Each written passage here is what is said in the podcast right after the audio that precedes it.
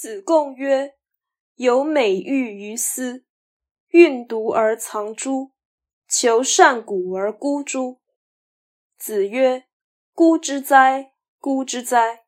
我待古者也。”子贡说：“如有漂亮的玉石，应该找个精美的盒子收藏起来，还是找个好商人以出售呢？”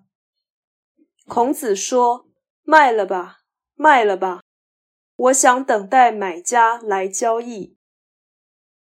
本文的寓意极为简明，此即天生我材必有用。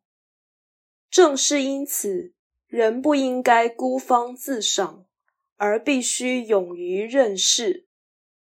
万事万物在宇宙中都有它的定位与角色。所以，一切的人与物都应该放在适当的位置。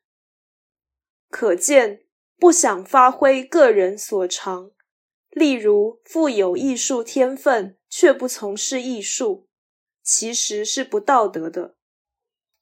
如此，孔子这句话并不是期待做官的意思，因为他的才能不限于此，大才无法大用。